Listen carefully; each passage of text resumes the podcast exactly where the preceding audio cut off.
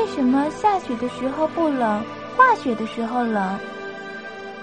爸爸，爸爸，雪停了，咱们出去堆个大雪人儿好不好？好啊，不过要多穿点衣服。雪停后可比下雪的时候要冷呢。咦，为什么呀？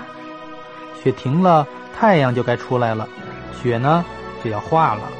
下雪的时候呀，空气里的水汽会变成雪花，还会放出一些热量呢，所以下雪的时候并不是很冷。